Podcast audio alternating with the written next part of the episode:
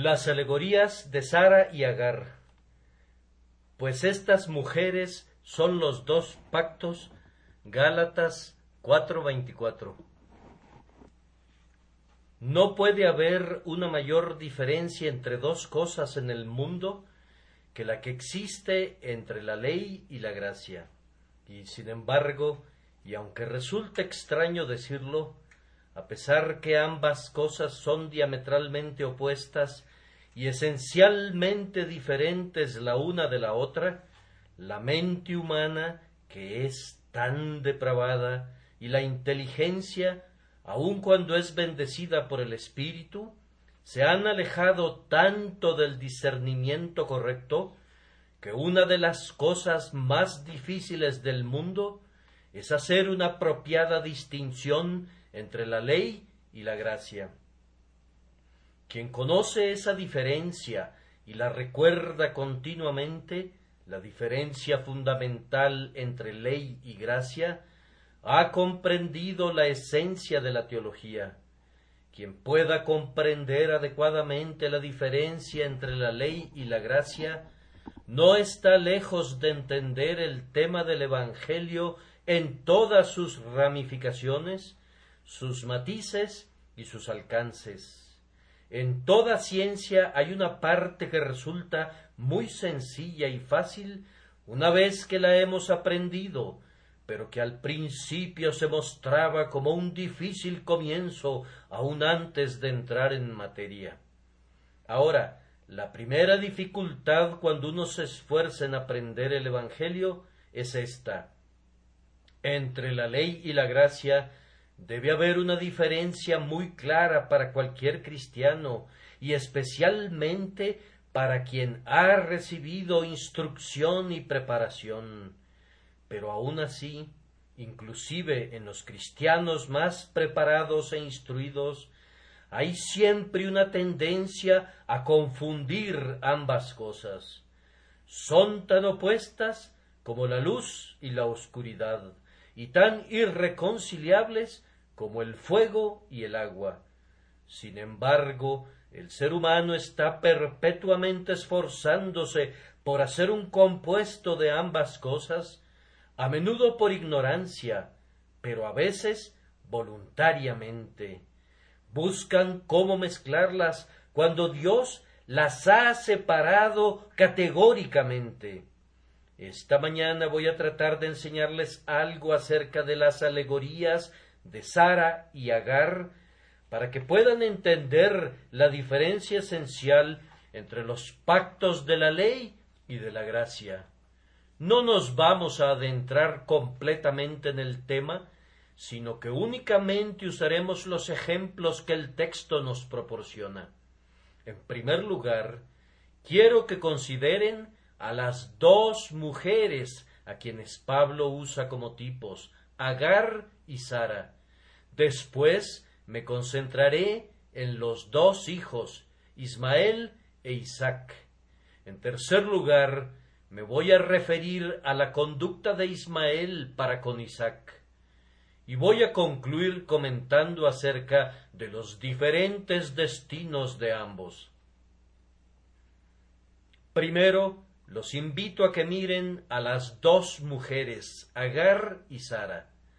Se dice que ellas son los tipos de los dos pactos, y antes de empezar debemos decirles en qué consisten los pactos. El primer pacto representado por Agar es el pacto de obras, que es este. Oh hombre, allí está mi ley, si tú por tu lado te comprometes a guardarla, yo, por mi lado, me comprometo a que vivas si la guardas. Si tú prometes obedecer mis mandamientos perfectamente, enteramente, plenamente, sin una sola ofensa en ningún punto, yo te llevaré al cielo. Pero escúchame bien, si tú violas algún mandamiento, si tú te rebelas contra una sola ordenanza, te voy a destruir para siempre. Ese es el pacto de Agar, el pacto promulgado en el Sinaí, en medio de tempestad, fuego y humo. o más bien presentado antes que nada en el huerto del Edén, donde Dios le dijo a Adán el día que de él comieres, ciertamente morirás. Mientras no comiera del árbol, sino que más bien permaneciera sin mancha y sin pecado, Adán tenía la garantía de vivir. Ese es el pacto de la ley, el pacto de Agar. El pacto de Sara es el pacto de gracia, no hecho entre Dios y el hombre, sino hecho entre Dios y Cristo Jesús, y que consiste en esto. Cristo Jesús por su parte se compromete a llevar el castigo de los pecados de todo su pueblo, se compromete a morir, a pagar sus deudas, a cargar con las iniquidades sobre sus hombros. Y el Padre, por su parte, promete que todos aquellos por los que muera efectivamente el Hijo serán salvados con toda certeza, que viendo que ellos tienen corazones perversos, Él pondrá su ley en sus corazones para que no se aparten de ella, y que viendo que tienen pecados, Él los pasará por alto y no los recordará jamás. El pacto de obras era, oh hombre, haz esto y vivirás, pero el pacto de gracia es, haz esto, oh Cristo, y tú, hombre, vivirás. La diferencia en los pactos radica en esto. El uno fue hecho con el hombre, el otro con Cristo. El uno era un pacto condicional, condicional al cumplimiento que le diera Adán. El otro es un pacto condicional para con Cristo, pero perfectamente incondicional para con nosotros. No hay ningún tipo de condiciones en el pacto de la gracia, o si existen condiciones, el propio pacto las satisface. El pacto de la gracia da arrepentimiento, da buenas obras, da salvación, como un acto puramente incondicional y gratuito. Tampoco nuestra permanencia en ese pacto depende de nosotros en el menor grado. El pacto fue hecho por Dios con Cristo, firmado, sellado y ratificado, y en todas las cosas ordenado correctamente. Ahora vayamos y miremos la alegoría. En primer lugar, quisiera que vieran que Sara, que es el tipo del nuevo pacto de la gracia, fue la esposa original de Abraham. Antes que él conociera algo acerca de Agar, Sara era su esposa. El pacto de gracia era, después de todo, el pacto original. Hay algunos malos teólogos que enseñan que Dios hizo al hombre recto e hizo un pacto con él, que el hombre pecó y que como algún tipo de reconsideración posterior, Dios hizo un nuevo pacto con Cristo para la salvación de su pueblo. Pero eso es un error total.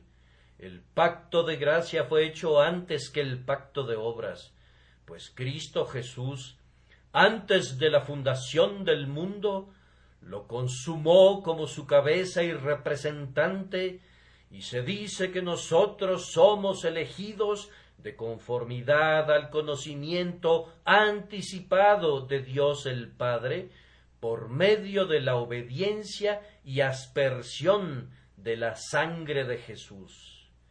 Nosotros, mucho antes que cayéramos, fuimos amados por Dios.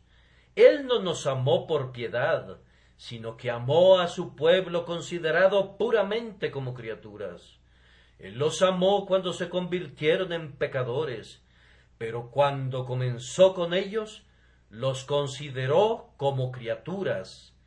Él permitió que cayeran en pecado para mostrar las riquezas de su gracia que existía antes del pecado de los hombres. No los amó ni los eligió de entre todos los demás después de su caída, sino que los amó más allá de su pecado y antes de su pecado. Él hizo el pacto de gracia antes que cayéramos por el pacto de obras.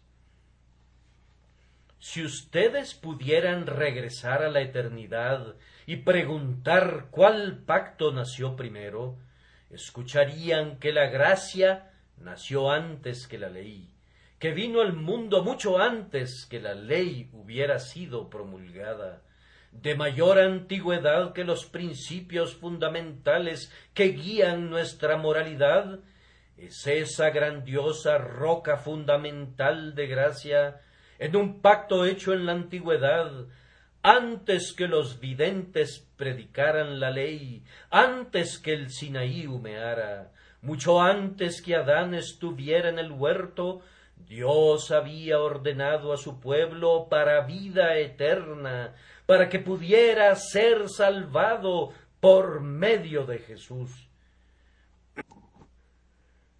Observen a continuación, aunque Sara era la esposa de mayor edad, sin embargo, Agar dio a luz al primer hijo. Así que el primer hombre, Adán, fue el hijo de Agar. Aunque nació perfectamente puro y sin mancha, él no fue el hijo de Sara cuando estaba en el huerto. Agar tuvo el primer hijo. Ella dio a luz a Adán, que vivió durante un tiempo bajo el pacto de obras. Adán vivió en el huerto de conformidad a este principio. Su caída consistiría en la comisión de pecados, y si no cometía ningún pecado, entonces él permanecería para siempre. Adán tenía enteramente el poder de obedecer a Dios o no. Su salvación, entonces, descansaba simplemente sobre esta base si tocas de ese fruto, ciertamente morirás. Si obedeces mi mandamiento y no lo tocas, vivirás. Y Adán, perfecto como era, no era sino un Ismael después de su caída y no un Isaac. Aparentemente, de cualquier manera, él pertenecía a la familia de Agar, aunque secretamente según el pacto de gracia, pudo haber sido un hijo de la promesa. Bendito sea Dios, porque nosotros no estamos bajo Agar ahora. No estamos bajo la ley desde la caída de Adán. Ahora Sara ha dado a luz hijos. El nuevo pacto es la madre de todos nosotros. Pero además observen que Agar no estaba destinada a ser una esposa. Nunca debió haber sido otra cosa que la sierva de Sara. La ley nunca tuvo por objetivo salvar hombres. Únicamente estaba destinada para ser una sierva del pacto de gracia. Cuando Dios promulgó la ley en el Sinaí, no fue con el propósito de que algún hombre pudiera salvarse jamás por ella. Nunca concibió que el hombre obtendría la perfección por ese medio. Pero ustedes saben que la ley es una maravillosa sierva de la gracia. ¿Quién nos llevó al Salvador? ¿Acaso no fue la ley que tronaba en nuestros oídos? Nunca hubiéramos venido a Cristo si la ley no nos hubiese guiado allá Nunca hubiéramos conocido el pecado si la ley no lo hubiera revelado. La ley es la sierva de Sara que barre nuestros corazones y hace que el polvo se levante para que nosotros pidamos a gritos que la sangre sea rociada sobre nosotros para aplacar el polvo.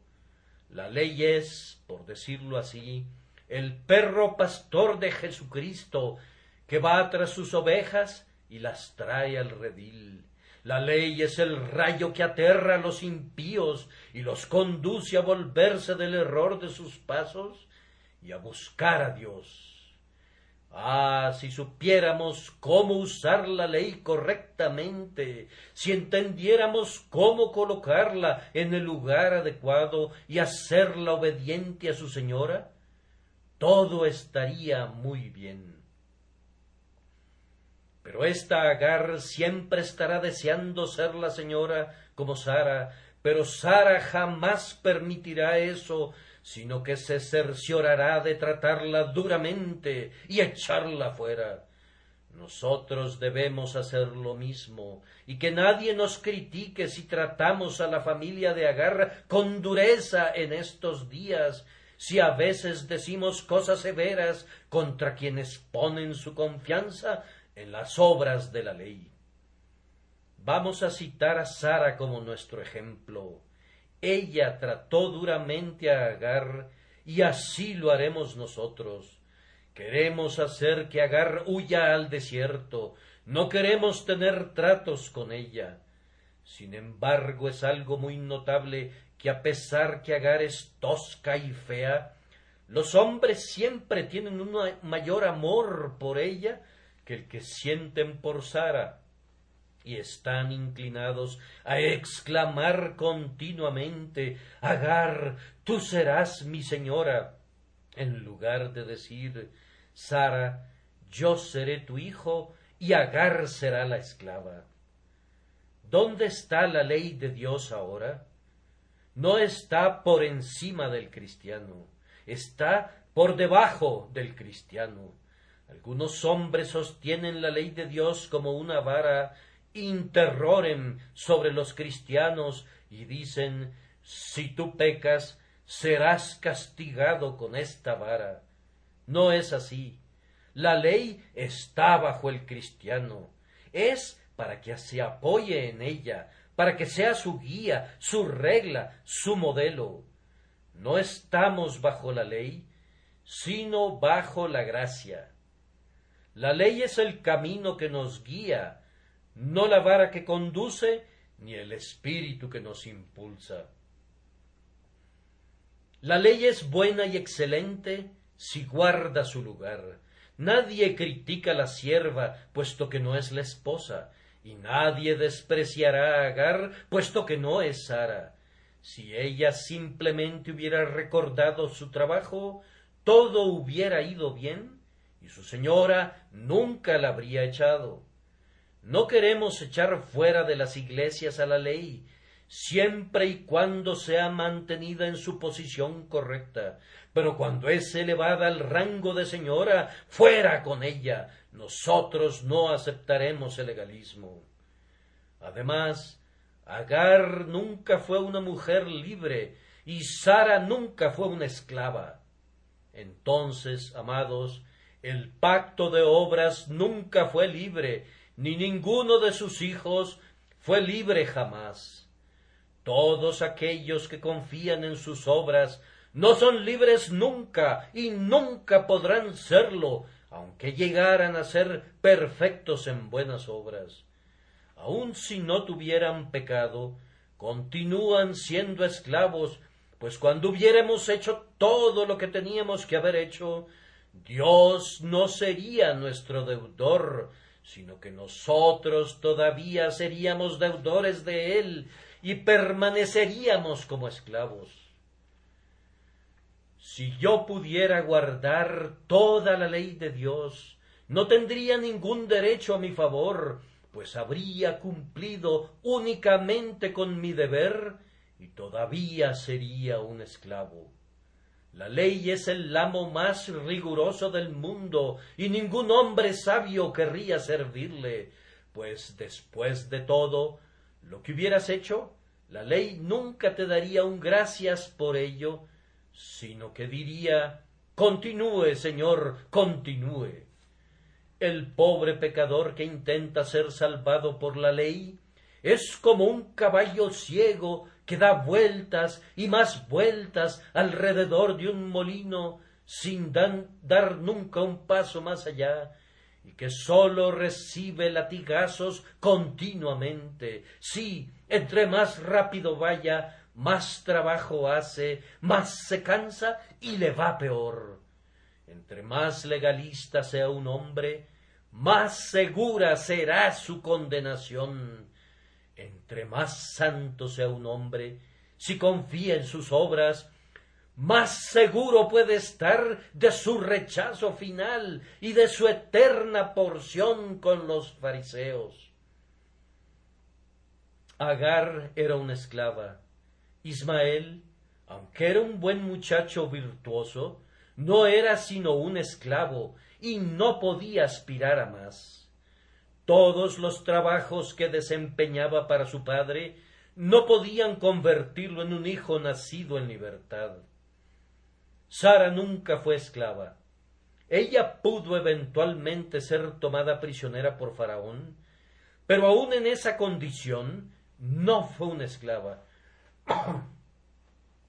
Su esposo pudo negarla ocasionalmente, pero ella continuaba siendo su esposa.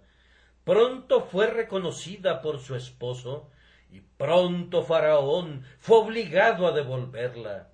Así el pacto de la gracia podría dar la impresión de estar en peligro alguna vez y su representante podría clamar Padre mío, si es posible, pase de mí esta copa, pero nunca estuvo en un riesgo real. Y a veces el pueblo bajo el pacto de la gracia podría parecer cautivo y esclavo, pero ellos todavía son libres. Oh, que nosotros supiéramos cómo estar firmes en la libertad con que Cristo nos hizo libres. Un pensamiento más. Agar fue expulsada al igual que su hijo, pero Sara no fue echada fuera nunca.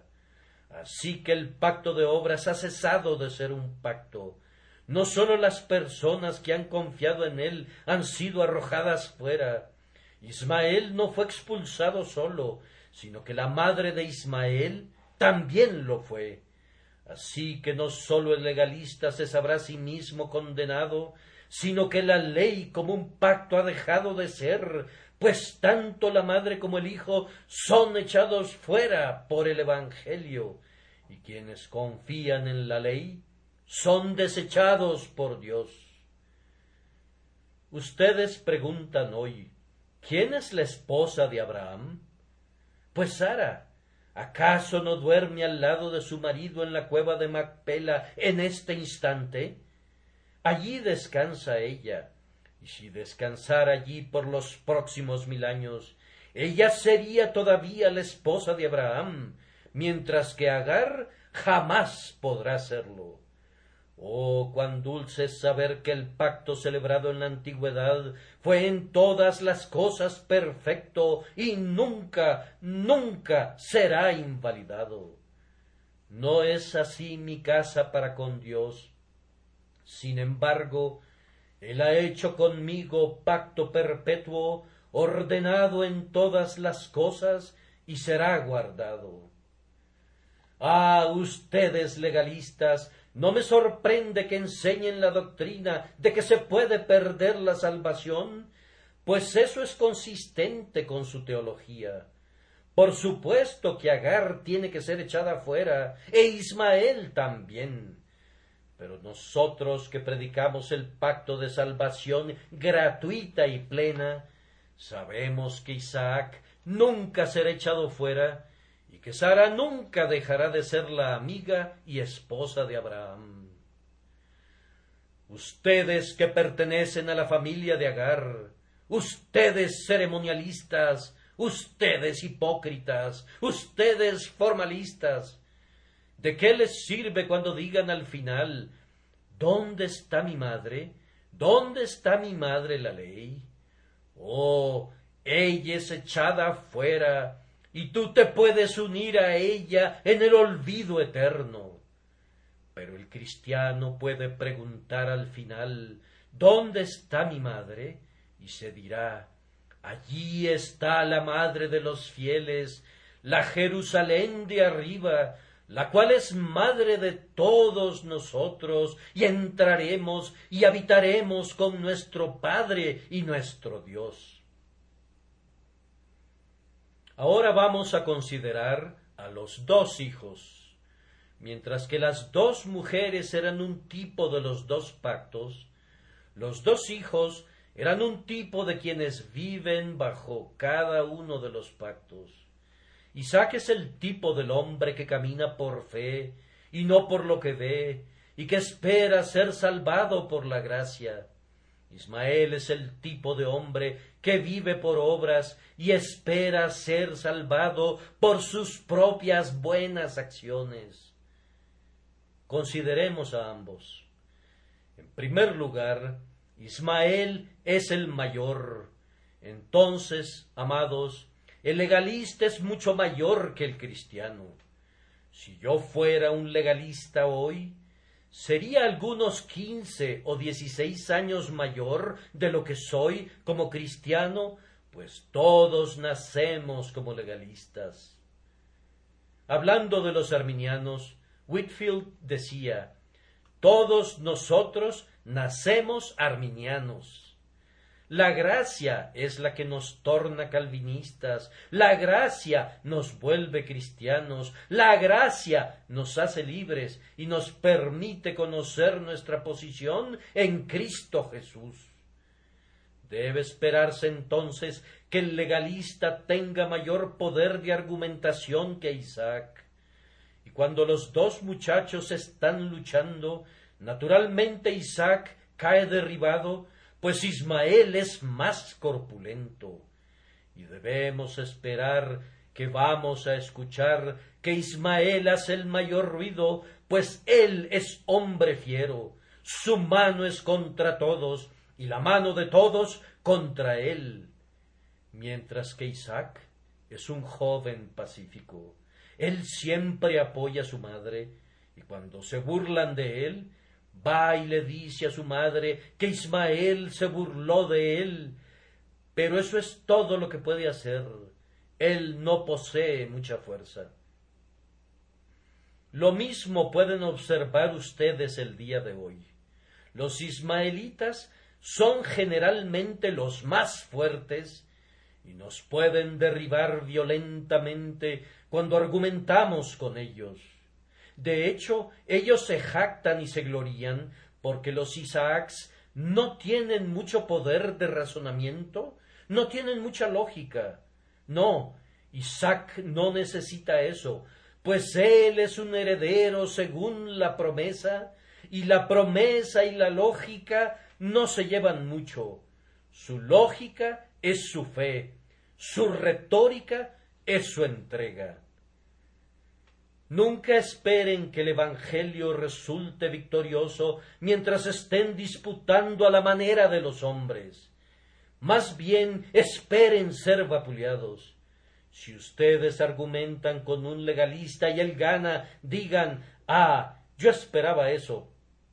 Eso demuestra que yo soy un Isaac, pues con toda seguridad Ismael dirá, dará a Isaac una paliza, y yo no lo lamento para nada tu padre y tu madre estaban en la plenitud de su vigor y eran fuertes.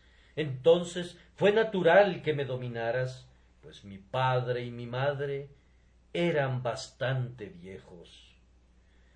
Pero ¿cuál es la diferencia entre los dos muchachos en su apariencia externa? No existía ninguna diferencia entre ellos en cuanto a las ordenanzas, pues ambos fueron circuncidados. No había ninguna distinción en relación con las señales externas y visibles. Así, mis carísimos hermanos, a menudo no hay ninguna diferencia entre Ismael e Isaac, entre el legalista y el cristiano, en materia de ceremonias externas. El legalista toma el sacramento y es bautizado. Él tendría temor de morir si, sin hacer eso. Y yo creo que no había mucha diferencia en cuanto al carácter de ellos. Ismael era un hombre casi tan bueno y honorable como Isaac, y la escritura no dice nada en su contra. En verdad, yo estoy inclinado a creer que él era un muchacho especialmente bueno, basado en el hecho que cuando Dios dio una bendición diciendo, yo estableceré mi pacto con Isaac, Abraham pidió, ojalá Ismael viva delante de ti. Él suplicó a Dios por Ismael, porque amaba al muchacho, indudablemente por su disposición. Dios respondió Sí, yo le voy a dar a Ismael tal y tal bendición. Él será padre de príncipes, y él tendrá bendiciones temporales. Pero Dios no cedería ni por la oración de Abraham. Y cuando Sara estaba muy enojada, como debe haber estado ese día cuando echó a Agar fuera de su casa, se dice Este dicho pareció grave en gran manera a Abraham a causa de su hijo. Y yo no sospecho que el apego de Abraham haya sido una insensatez. Hay un rasgo del carácter de Ismael que es digno de ser admirado. Cuando Abraham murió, no le heredó a Ismael ni un pedazo de madera ni una piedra, pues ya le había dado previamente su porción antes de despedirlo. Y sin embargo, Ismael participó en los funerales de su padre, pues se dice que sus hijos Ismael e Isaac lo enterraron en Macpela. Parecería que sólo habían unas pequeñas diferencias en el carácter de los dos. Así que, amadísimos hermanos, hay poca diferencia entre el legalista y el cristiano en su aspecto exterior. Ambos son los hijos visibles de Abraham.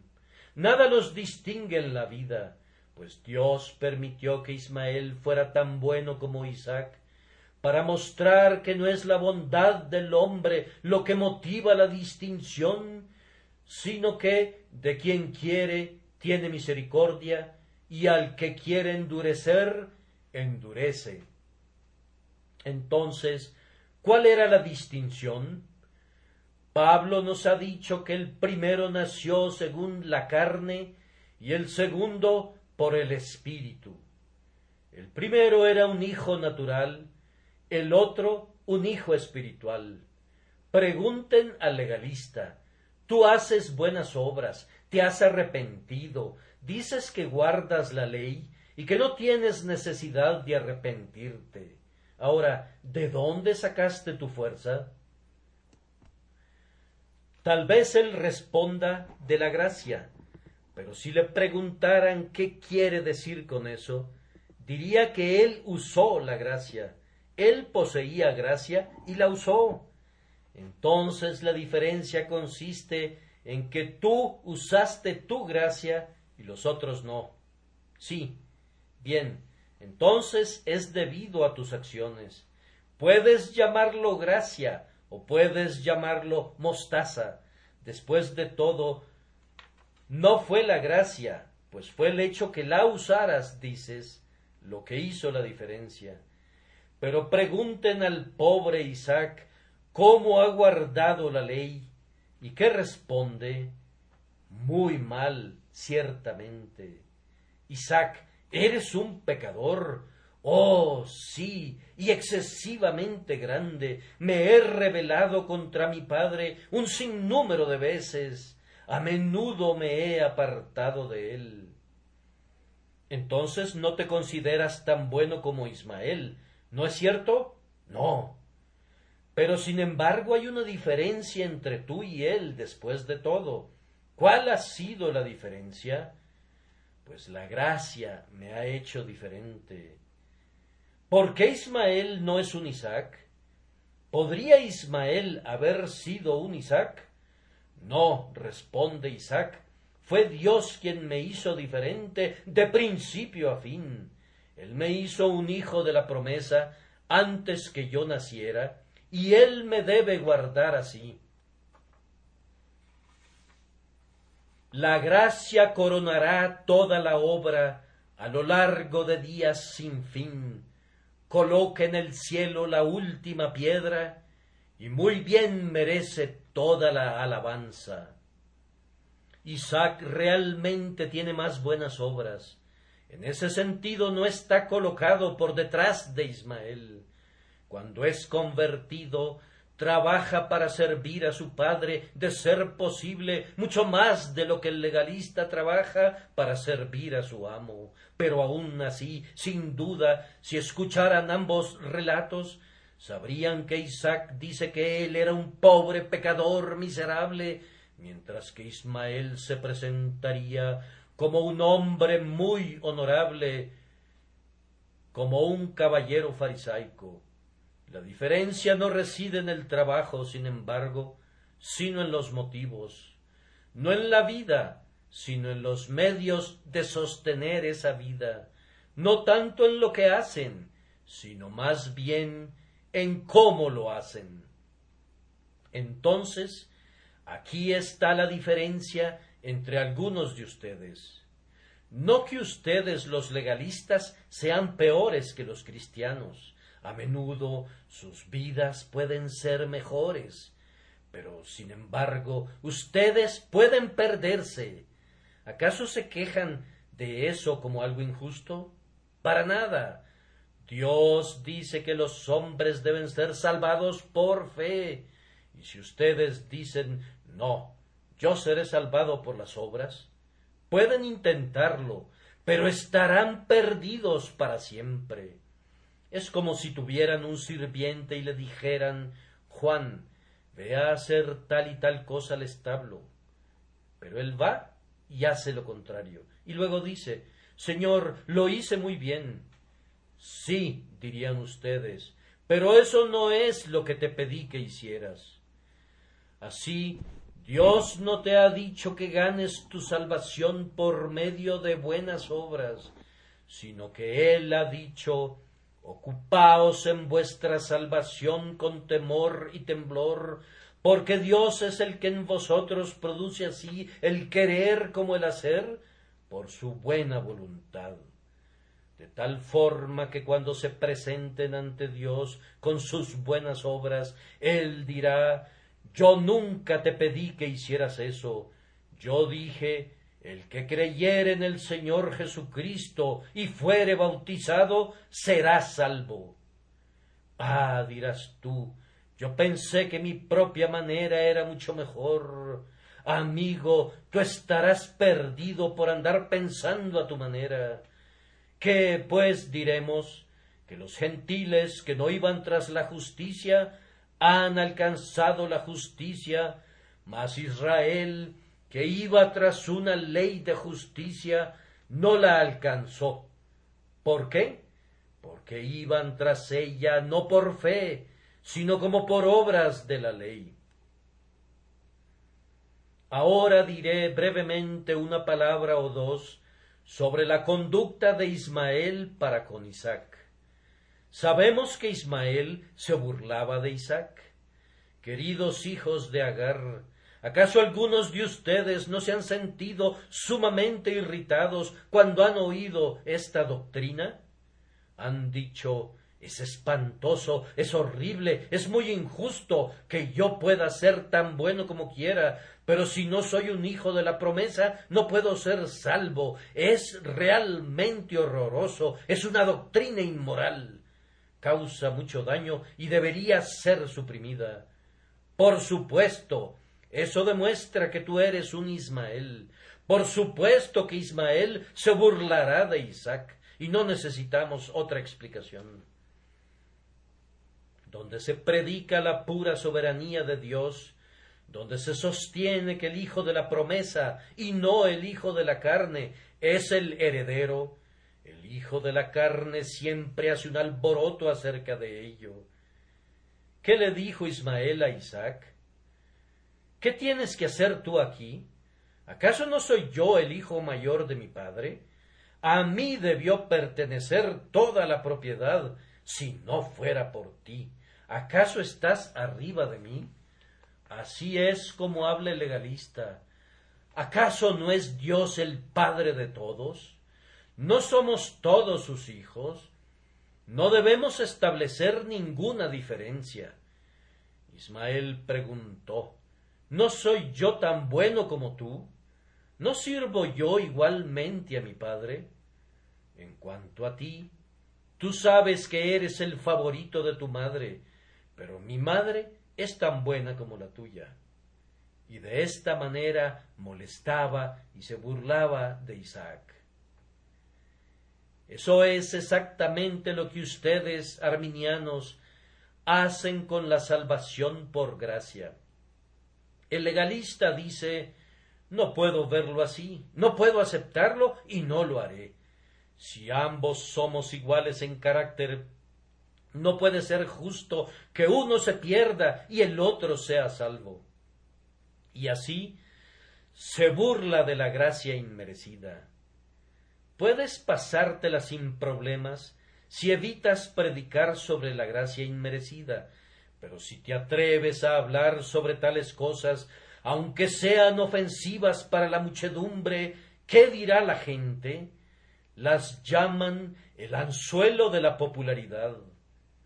Pocos peces, sin embargo, muerden ese anzuelo. La mayoría de los hombres dice lo odio, no puedo soportarlo, él es tan poco caritativo.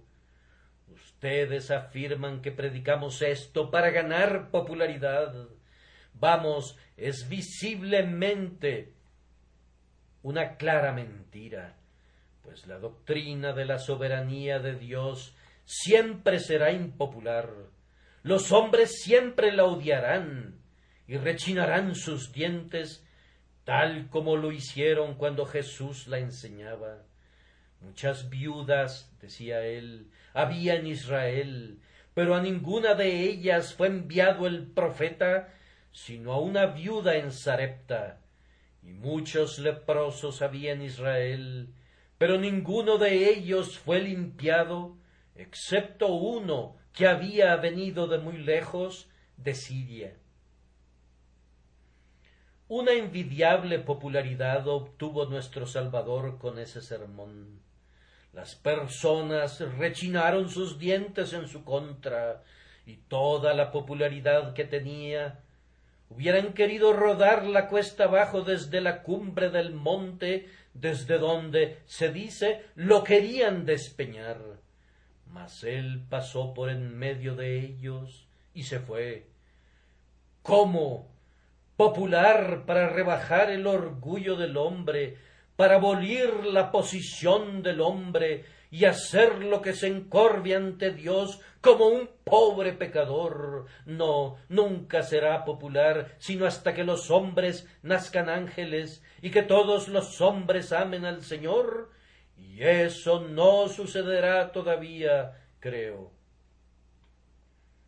Pero necesitamos investigar qué sucedió con los dos hijos. Primero, Isaac recibió toda la herencia, pero Ismael no recibió nada. No que Ismael haya salido pobre, pues recibió muchos regalos y se volvió muy rico y poderoso en este mundo, pero no tuvo ninguna herencia espiritual. Así el legalista recibirá muchas bendiciones como una recompensa por su legalidad, él será respetado y honrado. Verdaderamente, dijo Cristo, los fariseos tienen ya su galardón. Dios no le roba su recompensa a nadie. Cualquier cosa que el hombre intente pescar, pescará. Dios les paga a los hombres todo lo que les debe y todavía mucho más. Y aquellos que guardan su ley aun en este mundo, recibirán grandes favores. Al obedecer el mandamiento de Dios, ellos no lesionarán sus cuerpos como lo hacen los viciosos y preservarán mejor su reputación. La obediencia es buena en ese sentido. Pero por otro lado, Ismael no recibió ninguna herencia. Por tanto, tú, pobre legalista, si estás dependiendo de tus obras o de cualquier otra cosa, excepto de la gracia soberana inmerecida de Dios para tu liberación de la muerte, tú no tendrás ni siquiera un palmo de la herencia de Canaán, sino que en aquel grandioso día, cuando Dios reparta las porciones a todos los hijos de Jacob, no habrá ni un pedazo para ti.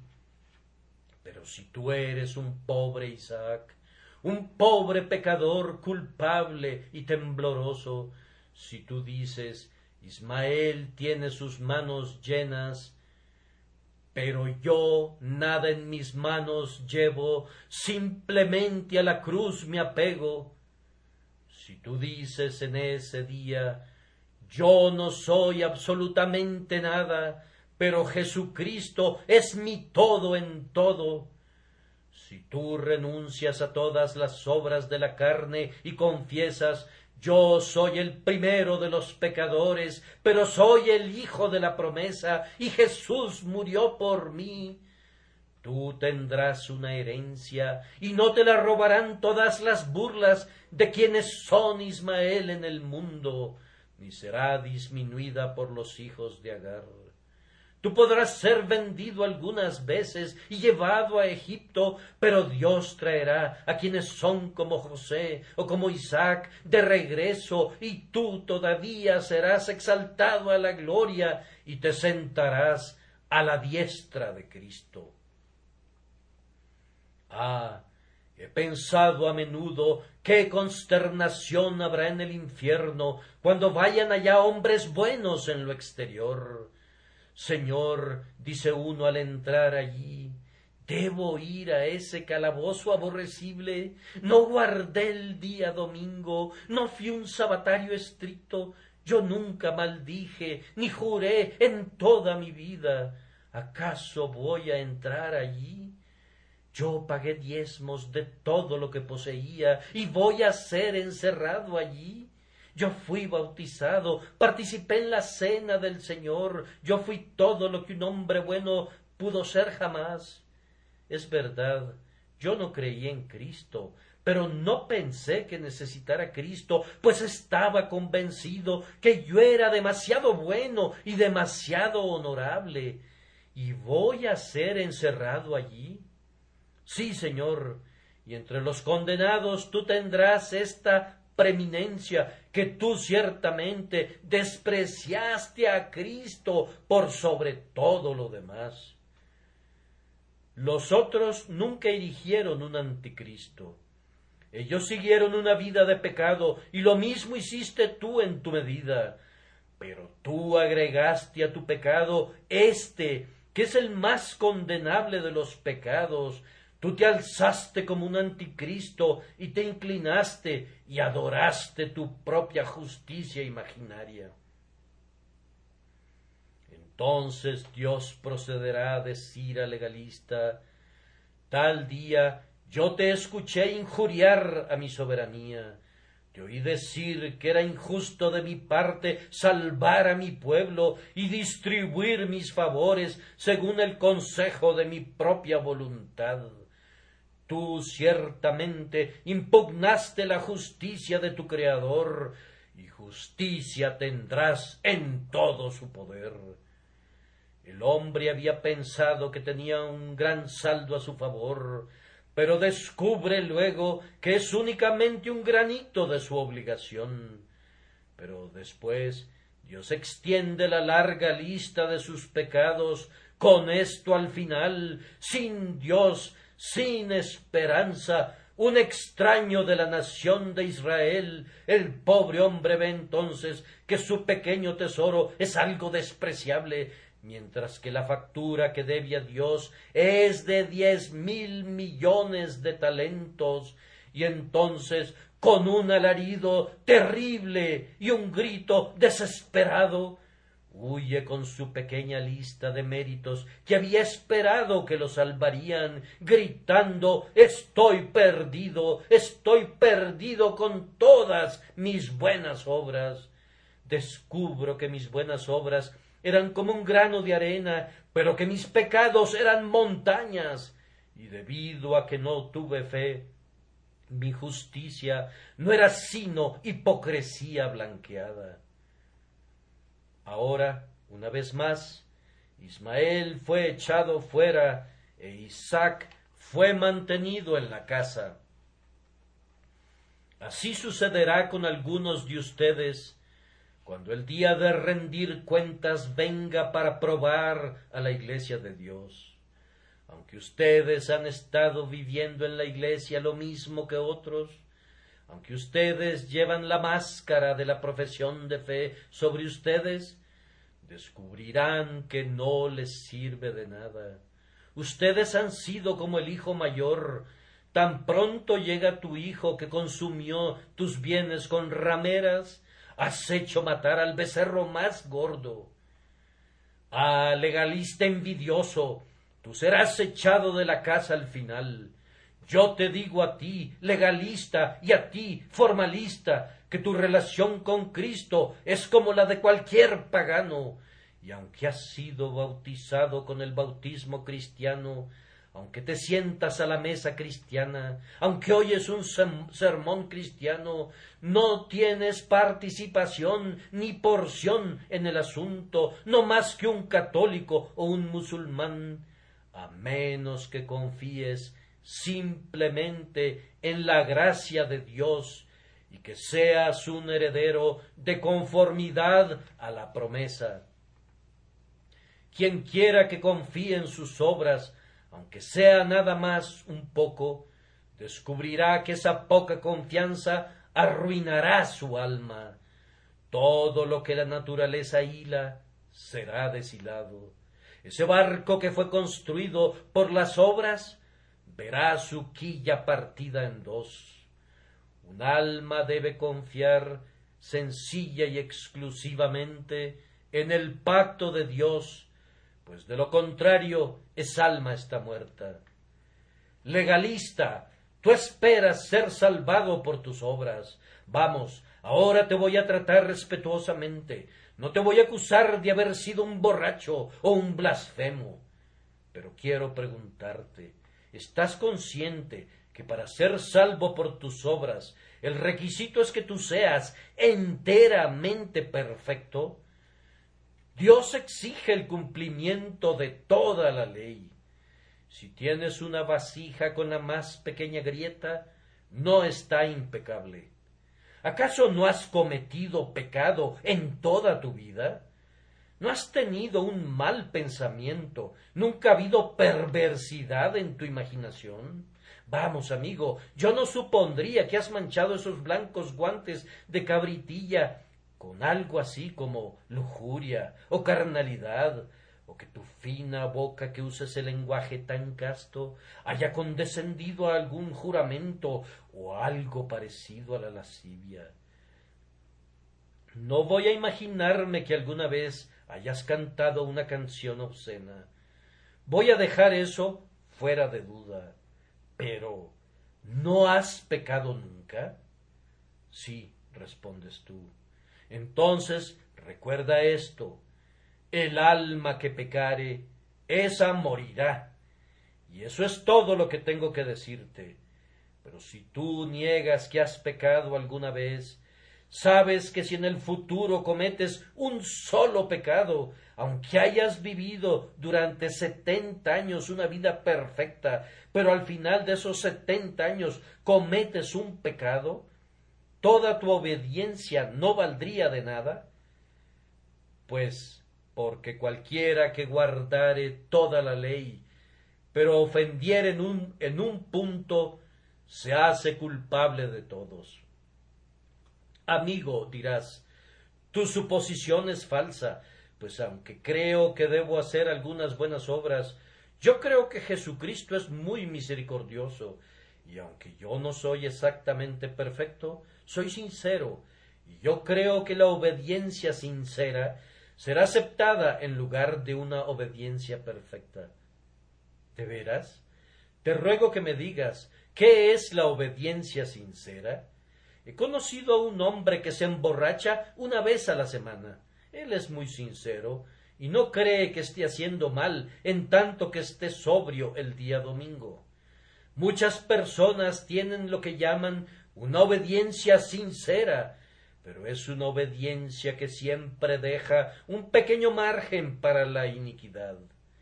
Pero entonces tú respondes yo no tomo demasiado margen, sólo me permito ciertos pecadillos.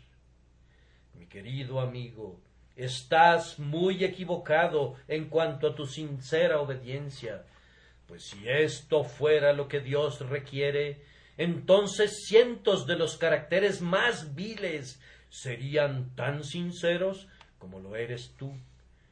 Pero yo no creo que seas sincero. Si fueras sincero, obedecerías lo que Dios dice. Cree en el Señor Jesucristo y serás salvo. Creo que la obediencia sincera es un sincero engaño, y tú te darás cuenta de ello. Oh, dirás, yo creo que después de todo lo que hemos hecho, debemos ir a Jesucristo y debemos decir, Señor, hay una gran deficiencia aquí, ¿la puedes remediar? He oído que antes pesaban a las brujas contra la Biblia de la parroquia, y si pesaban más que la Biblia, eran declaradas inocentes. Pero poner a una bruja y a la Biblia en la misma balanza es una nueva idea. Vamos, Cristo no se pondrá en la balanza con un insensato arrogante como lo eres tú. ¿Quieres que Cristo sirva de contrapeso? Él está muy agradecido contigo por el cumplido, pero Él no aceptará ese servicio tan bajo. Oh, comentas tú, Él me ayudará en el asunto de la salvación. Sí, yo sé que eso te complacería, pero Cristo es un Salvador muy diferente. Él decide hacerlo todo cuando hace algo. Te podrá parecer extraño, pero no le gusta ninguna ayuda. Cuando hizo el mundo, ni siquiera le pidió al ángel Gabriel que enfriara con su ala la materia derretida, sino que él lo hizo enteramente todo. Lo mismo ocurre con la salvación. Él dice, y a otro no daré mi gloria. Y quisiera recordarte como profesas ir a Cristo y sin embargo dices tener una participación en el negocio, que hay un pasaje en las escrituras a propósito para ti que puedes masticar a placer. Y si por gracia ya no es por obras, de otra manera la gracia ya no es gracia.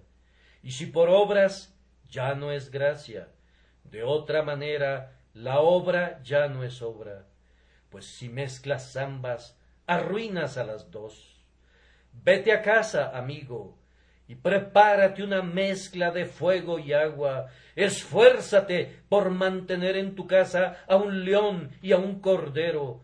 Y cuando hayas tenido éxito haciendo eso, dime que has logrado que las obras y la gracia estén de acuerdo, y yo te responderé que me has dicho una mentira aún entonces, pues las dos cosas son tan esencialmente opuestas que eso no puede lograrse. A cualquiera de ustedes que deseche todas sus buenas obras y quiera venir a Jesús diciendo nada, nada, nada, nada en mis manos llevo, simplemente a la cruz me apego, Cristo le dará suficientes buenas obras, su espíritu producirá en él tanto el querer como el hacer por su buena voluntad y le hará santo y perfecto. Pero si te has esforzado por alcanzar la santidad fuera de Cristo, has comenzado por el punto equivocado, has buscado la flor antes que tener una raíz, y tus esfuerzos son insensatos. Ustedes que son como Ismael, tiemblen ante él ahora. Si otros son como Isaac, que siempre recuerden que son hijos de la promesa, permanezcan firmes, no se dejen enredar por el yugo de la servidumbre, pues ustedes no están bajo la ley, sino bajo la gracia.